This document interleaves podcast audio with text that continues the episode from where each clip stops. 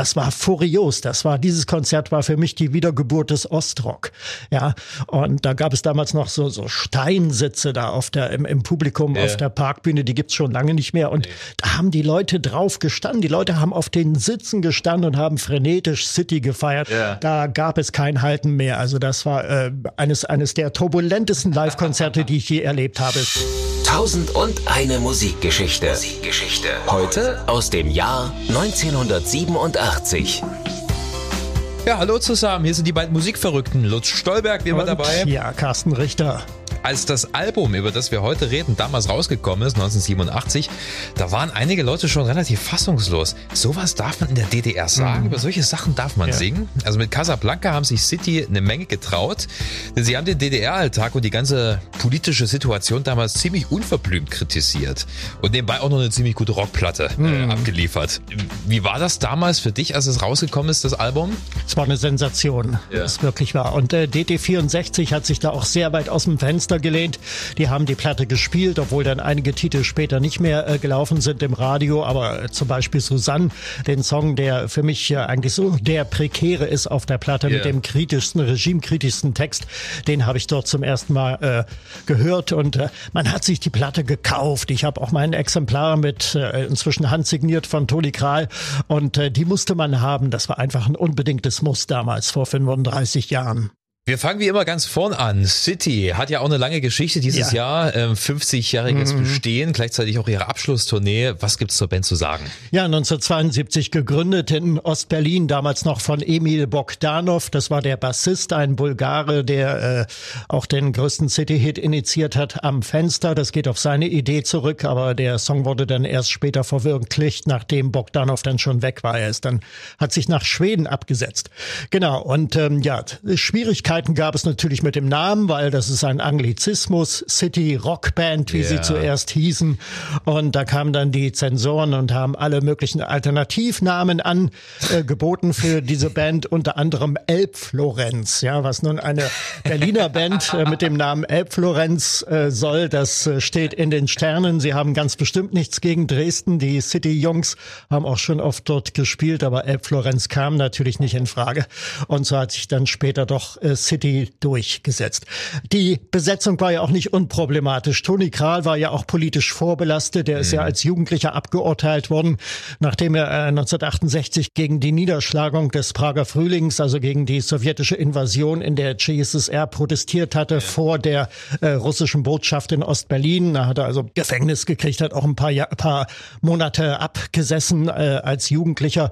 Von daher war er vorbelastet, aber er hat dann eben später halt äh, in der Rockmusik Musik dann wieder Fuß gefasst und ist äh, mit City dann äh, berühmt geworden. Ja, die Geige von Georgi Gorgov gehörte natürlich dazu zum ersten Erfolgsjahrzehnt am Fenster aus der Ferne all die Songs mit Geige. Und dann kam es aber später in den 80ern zum Zerbedürfnis. Es ging da um Einfluss, wer hat welchen Einfluss in der Band, um künstlerischen als auch um äh, persönlichen ja, Einfluss. Das alte Lied.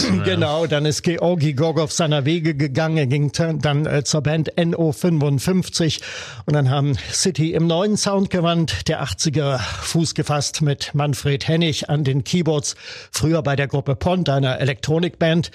Und ähm, ja, Klaus Selmke und Fritz Puppel, die von Anfang an dabei waren, äh, waren auch wieder mit an Bord. Und dann ging man ohne Bass und ohne Haare mit City durch die 80er Jahre. Das war der offizielle Slogan damals, äh, 1983 die LP unter der Haut.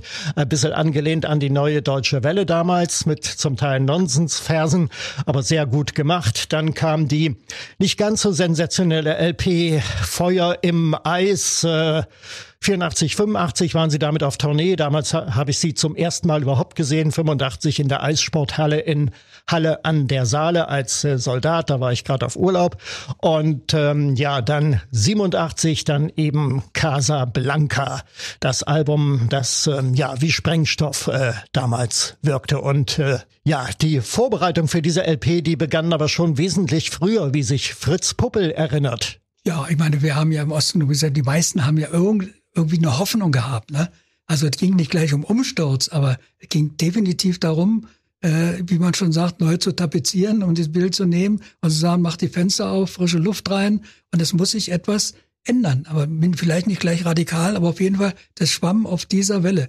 Nun prophetisch war, dass wir mit dem Texter natürlich nur ein, zwei Jahre vorher äh, konzipiert hatten. Ne? Und dass es dann eingetreten ist, ist wieder ein Wunder. Ja, das war also Fritz Puppel und ähm, ja, der Texter Alfred Rösler, über den wird noch äh, zu reden sein. Und äh, es wehte natürlich aus Moskau ein frischer Wind um diese Zeit schon rüber. Ganz ja, ja. deutlich, als die Platte erschien, 87, der Geist von Gorbatschow, der ja seit 1985 an der Regierung war in ja. Moskau, der zunächst ganz vorsichtig begonnen hat mit seinem neuen Kurs, zunächst kaum wahrnehmbar, aber 87 war das schon in aller Munde, Glasnost und Perestroika. Ja, wie war denn damals, ich meine, Fritz Puppel hat ja gerade eben schon so ein bisschen angedeutet. Wie war das denn damals gefühlt in der DDR? Weil äh, sie hat sich ja auch ein Stück weit geöffnet. Es sind ja auch westliche Künstler aufgetreten, mhm. Springsteen, Joe Cocker, Dylan. Das war ja alles so Ende der 80er in dieser Zeit, dass da auch äh, Konzerte dort stattgefunden haben, größtenteils in der Berliner Gegend.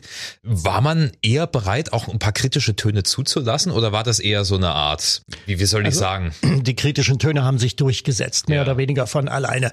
Es war ja so diese, dieser alte Automatismus in der DDR. Man lässt einen Stück äh, die Leute von der Leine, auch mhm. kulturpolitisch. Man wagt was, man traut sich was, man lädt sich Bands aus dem Westen ein. Das ging bis äh, Anfang 84, ähm, gewann das so allmählich wieder äh, frischen Wind, die ganze Angelegenheit. Aber dann kam der Eklat mit der Gruppe BAP, die äh, ihre Tournee abbrach, weil sie einen bestimmten Song nicht spielen durfte, einen systemkritischen.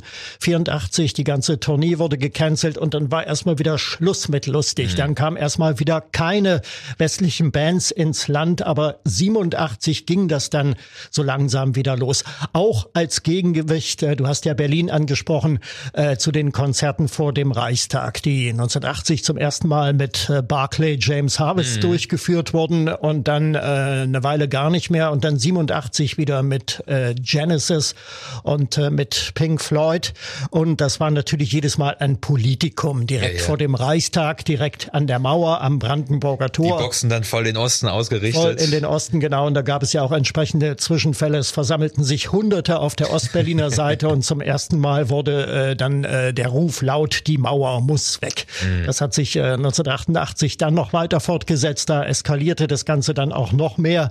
Und ja, unter diesem Eindruck äh, musste man also auch den, den Jugendlichen in Ostberlin selber irgendwas bieten. Und so kristallisierten sich die berühmten äh, Konzerte auf der Radrennbahn yeah. Weißensee heraus heraus, die Open Airs, die dann äh, 87 losgingen mit James Brown, äh, Rainbirds waren dabei und äh, 1988 gipfelte das Ganze dann in dem furiosen Konzert mit Bruce Springsteen vor 160.000 Zuschauern. Ja, auch wenn die DDR-Regierung, wie du das meintest, die Leine so ein kleines bisschen gelockert haben, so viel zugelassen haben sie trotz allem nicht und deswegen finde ich es eigentlich recht überraschend, dass trotzdem so eine Platte wie Casablanca ja. rausgekommen ist. So typisch für die DDR-Songlyrik ist ja, dass man Kritik sehr verschleiert hat. Dass das alles in so eine lyrische Form gepackt wurde, dass du es gar nicht richtig fassen konntest. Die Leute mhm. kannten natürlich die Codes, die wussten, was damit gemeint ist, aber es konnte einem niemand wirklich von der Regierungsseite was ankreiden. Ähm, auf Casablanca wiederum ähm, gibt's auch solche lyrischen Ausflüge, aber es gibt auch wirklich sehr ja, direkte Kritik. Und das ja. äh, hat mich auch ein bisschen geflasht, dass ich mir die Platte jetzt nochmal angehört habe. Mhm. Lass uns am besten mal ähm, die Songs durchgehen. Ja. Die Provokation äh, bei diesem Album liegt ja schon im Titel Casablanca. Das ist ein Film, der in der DDR niemals gelaufen ist. Yeah. Er ist dann später mal zur Wendezeit, äh, glaube ich um 1990, äh, im, im DDR 2 im Programm äh, samstags mal gesendet worden, aber davor nicht. Da sah man ihn nur im Westfernsehen. Warum? Ganz einfach, weil ähm, der Zweite Weltkrieg äh, in der DDR als Thema zu ernst genommen wurde, um mhm. da eine Liebesschmonzette draus äh, zu machen. Und äh, Casablanca ist ja eigentlich ein B-Movie, ein sogenannter von Michael Curtis damals 1942 äh, inszeniert worden. Und der Welterfolg war eigentlich gar nicht beabsichtigt. Aber eben durch dieses historische Kolorit da in dieser besetzten äh, Stadt da in äh, französisch-Marokko, äh, Casablanca, wo dann also Flüchtlinge aus, aus ganz Europa und der Amerikaner, also Rick hier, Humphrey Bogart ja, aufeinandertreffen. Äh, das macht den Film ja so interessant. Natürlich auch die schauspielerischen Leistungen, Ingrid Bergmann, Humphrey Bogart und so weiter. Aber äh, eine LP Idee, nach einem Film zu nennen, der in der DDR eigentlich offiziell verpönt war und der nie gelaufen ist, das war schon eine Provokation für sich, obwohl der Song ja vom Inhalt her eigentlich äh, ziemlich ist. harmlos ist. Ja, im Prinzip wird eigentlich bloß die Filmhandlung erzählt, die Gedanken ja. des Hauptdarstellers. Ähm Gesampelt übrigens mit, mit O-Tönen ja, ja. äh, von Bergmann und Humphrey Bogart und äh, es ist ganz interessant, wie man dazu gekommen ist damals, die Band zu diesen O-Tönen ähm, beim DDR-Filmverleih äh, nachzufragen, war zwecklos, weil der Film ja, wie gesagt, nicht gezeigt wurde und nicht vorhanden war. Mhm. Also hat sich Toni Kral mit dem Rias-Moderator Olaf Leitner in Verbindung gesetzt. Die kannten sich. Yeah. Und ähm, Kral hat dann nach West-Berlin telefoniert und hat gesagt, hör mal zu, wir brauchen irgendwie O-Töne, kannst du nicht welche senden aus dem Film? Und da hat Olaf Leitner dann gesagt, der Moderator, ja, das kommt gut, ich habe heute Abend Sendung und äh, ich habe den Film-Soundtrack zu Hause und da sind auch O-Töne aus dem Film drauf und ich suche mir einen schäbigen Vorwand, das heute Abend mal zu spielen. Und dann hat das also Leitner in seiner Sendung gespielt im Rias und City, saßen zu Hause mit Tonband und haben das mitgeschnitten. Auf diese Weise sind die überhaupt zu den O-Tönen gekommen, zu diesem Song. Jetzt gibt's YouTube, jetzt ist das alles ja. kein Problem mehr. Das ist eine verrückte Geschichte. Äh, es ist ja gesampelt, der O-Ton. Er wird ja nicht also äh, ganz ja, auf ganz analoge, natürliche mhm. Weise verwendet, sondern das Sampling, das ist interessant, das steckt ja auch noch in den Kinderschuhen damals in der DDR. Yeah. Äh, der Manuel Schmidt von der Sternkombo Meißen, der hat mir das mal erzählt, äh, die haben auch schon gesampelt 1984 in dem Titel Wir sind die Sonne. Da im Refrain dieses hohe Wir sind die Sonne. Also das ist äh, gesampelt, der Teil. Und da hat damals jemand von der Band aus dem Westen ein Samplegerät da mitgebracht yeah. und äh, auf diese Weise fand das überhaupt ähm, ja, Eingang in die DDR-Rock-Szene, in die Produktionsweise. Für alle, die mit dem Begriff Sampling überhaupt nichts anfangen können, also vereinfacht gesagt, ähm, man isoliert einen Ton, einen bestimmten Sound aus äh, einem Film, aus einem Musikstück, von wo auch immer, und damit kreiert man dann einfach neue Musik. Ja, also letzten Endes ist es eine Art Kompositionstechnik, wenn man so will. Okay, äh, aber zurück zu Casablanca. Henry Hübchen äh, hat ja diesen Song ja. mitkomponiert, der Schauspieler. Ähm, Schauspieler, genau, mit Toni Kral. Ähm, befreundet und ähm, ja, die beiden haben sich regelmäßig gesehen, regelmäßig besucht und Henry Hübchen, hauptberuflich Schauspieler, hat nebenbei auch so ein bisschen auf der Gitarre geklimpert und hat auch Songs äh, geschrieben. Ein Teil wurde veröffentlicht davon, ein Teil auch nicht. Er selbst war aber nie ein großer Sänger und ähm, ja, der sagte dann eines Tages zu Toni Karl, hör mal, ich habe hier so, so ein bisschen was auf der Gitarre komponiert und hör dir das mal an und äh, auf diese Weise entstand dann äh, Casablanca und äh, Gute Gründe. Das ist mhm. auch ein, ein Titel, den Henry Hübchen äh, komponiert hat. Ja, Casablanca, die Band hat es dann sicherlich noch sehr angepasst. Es ist, finde ich, eine schöne und auch gut gealterte 80er Jahre Ballade. Ja. Also diese dominanten Synthesizer in Verbindung mit der rauen Stimme von Tony Kral. Ich mag den Song sehr. Ich höre den gern. Ich mag ihn auch sehr, zweifellos, ja. Lass uns gleich mal noch über äh, den nächsten Höhepunkt reden, meiner Meinung nach zumindest. Es ist neben Casablanca mein großer Favorit und das mhm. ist, hast du schon angesprochen, zum Beispiel Susanne. Ja, ja äh, ähm, finde ich eine unglaublich emotionale Nummer. Äh, wie Toni Kraus singt, also vielleicht sollten wir erstmal sagen, worum es geht. Es, äh, es geht ja einerseits um seine Kindheit und ja. Jugenderinnerung, Berlin, Nachkriegsjahre, wie er aufgewachsen ist und dann natürlich auch ein großer Verweis auf den Prager Frühling. Ja wo er ja auch mehr oder weniger mit involviert war. Mit da äh, dauerte die große Liebe noch vom Frühling bis in den August. Ist die das eine ist Textzeile, die, ja. ja. Also das ist, äh, ich finde, das ist ein enorm starker Song, allein ja, durch seine ja, Gesangsart, oder? Ja, ja. Auch ähm, äh, überhaupt, also es ist ein Song mit Sprengkraft eigentlich. Und genau so ist das damals auch angekommen.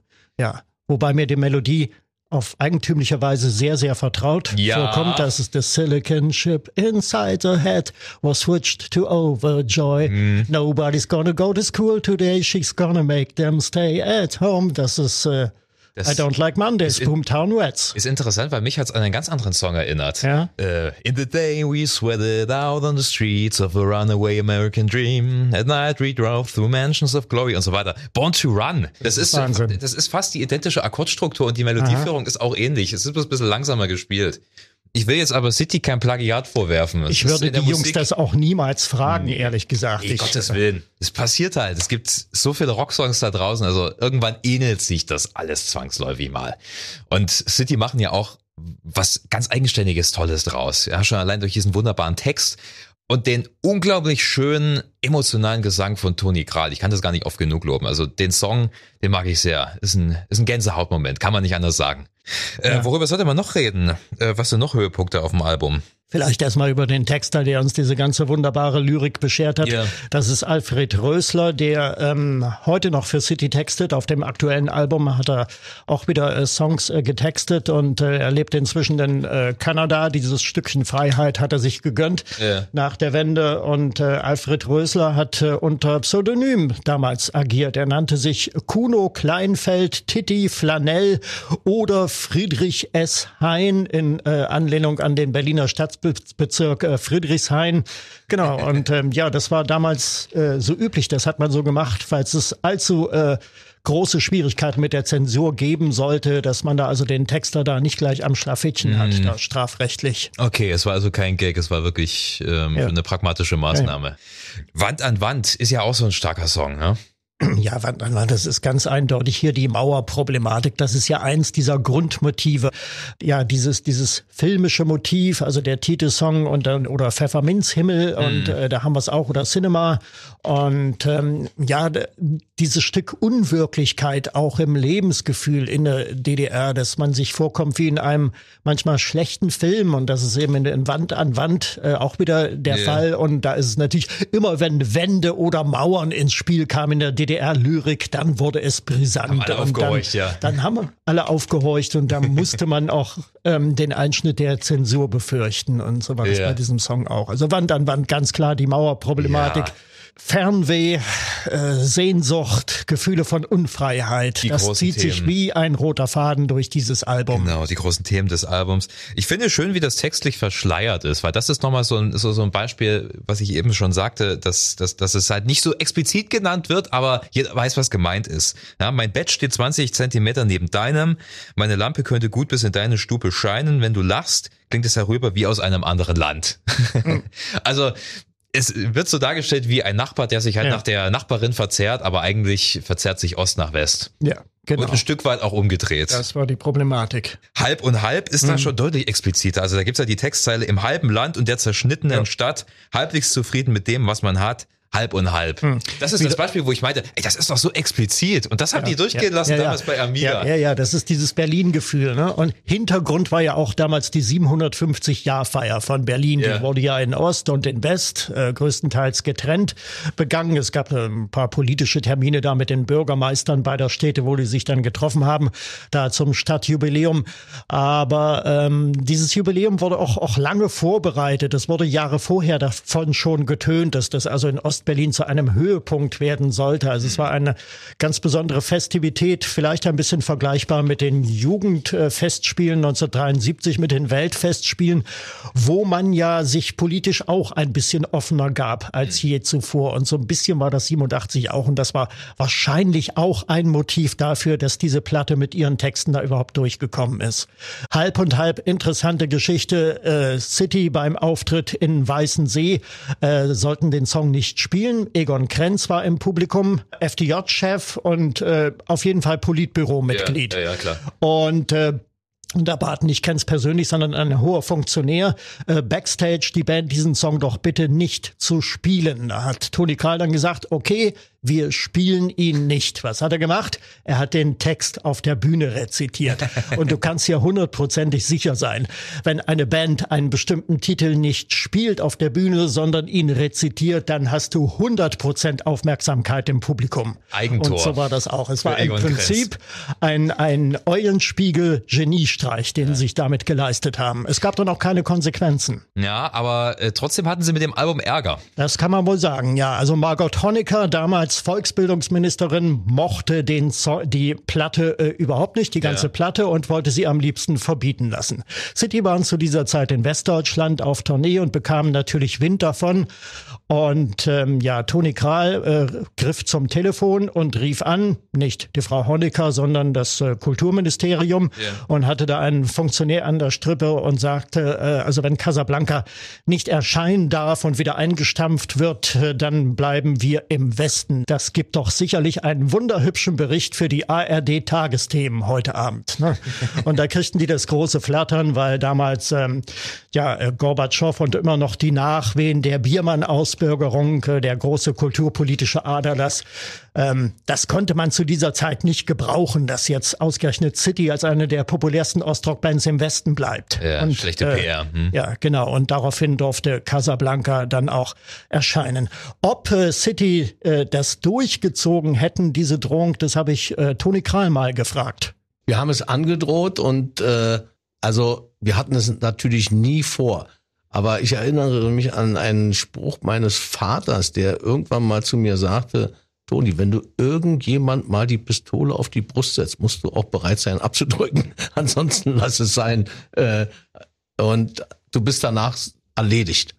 Wenn du das, äh, wenn du etwas ankündigst, was du nicht durchziehst. So ist es übrigens auch mit unserem äh, an, der Ankündigung unseres Finales. Wir ziehen es durch und wir hätten es auch damals durchgezogen, wenn auch äh, uns dabei äh, vielleicht die Lippen blutig gebissen. Ja, Tony K. ist City ja derzeit auf Abschiedstour mhm. und ähm, ja, er sagt, sie wären konsequent gewesen damals. Erwähnen sollte man noch, ähm, nachdem die Platte dann draußen war, durfte die zweite Seite nicht im Radio gespielt werden. Wie gesagt, DT64 hat sich aus dem Fenster gelehnt, hat zum Beispiel Susanne gespielt, äh, aber irgendwann war dann Schluss und dann sind eigentlich nur die, die Titel von der ersten Seite, die sich weitaus harmloser äh, annehmen. Ähm, da kommt dann also dieses Kinomotiv hier mit Pfefferminzhimmel, Casablanca und Cinema Hall yeah. äh, zum Tragen. Das waren die Titel, die dann vornehmlich im DDR-Rundfunk gespielt wurden. Wenn du das Album heute hörst, nachdem du das ja damals voll mitgemacht hast, alles, was, was hast du da für ein Gefühl? Was denkst du da? Ja. Na, ich denke natürlich an damals, wie das war. Das ist immer so ein automatisches Déjà-vu, wenn ich die Titel von damals höre. Und ich denke, dass es eine für damalige Verhältnisse sehr gute und sehr modern produzierte Platte ist. Mhm. Und ich bewundere immer noch den Mut der Band, äh, sich da so weit vorzuwagen. Ja, also für mich stehen natürlich auch die Texte im Mittelpunkt. Aber musikalisch, da haben wir jetzt eigentlich kaum drüber gesprochen, ist es auch echt solide gemacht. Klar, mir ja. gefällt nicht jeder Song, ähm, aber es geht so gut einher, Text und Musik. Einige Songs sind mir ein kleines bisschen zu 80er Synthesizer mhm. poppig.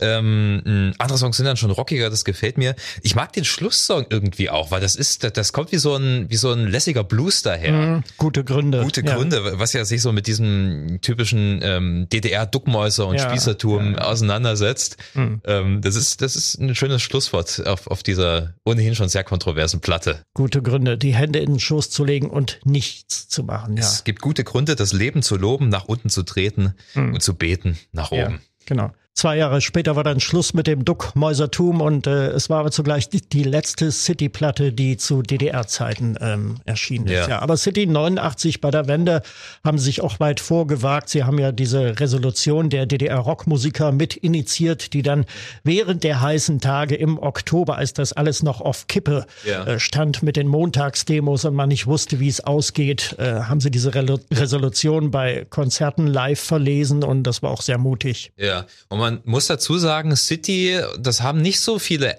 DDR-Bands geschafft. Die waren dann nach der Wende immer da, oder? Äh, ja, äh, zeitweise nicht. Für zwei Jahre ungefähr war Ruhe. Da haben Kral und Puppe ein eigenes Plattenlabel gegründet und wollten selber keine Musik mehr machen. Ja. Unter anderem ist da eine noch völlig unbekannte Band namens Rammstein vorbeigekommen bei denen.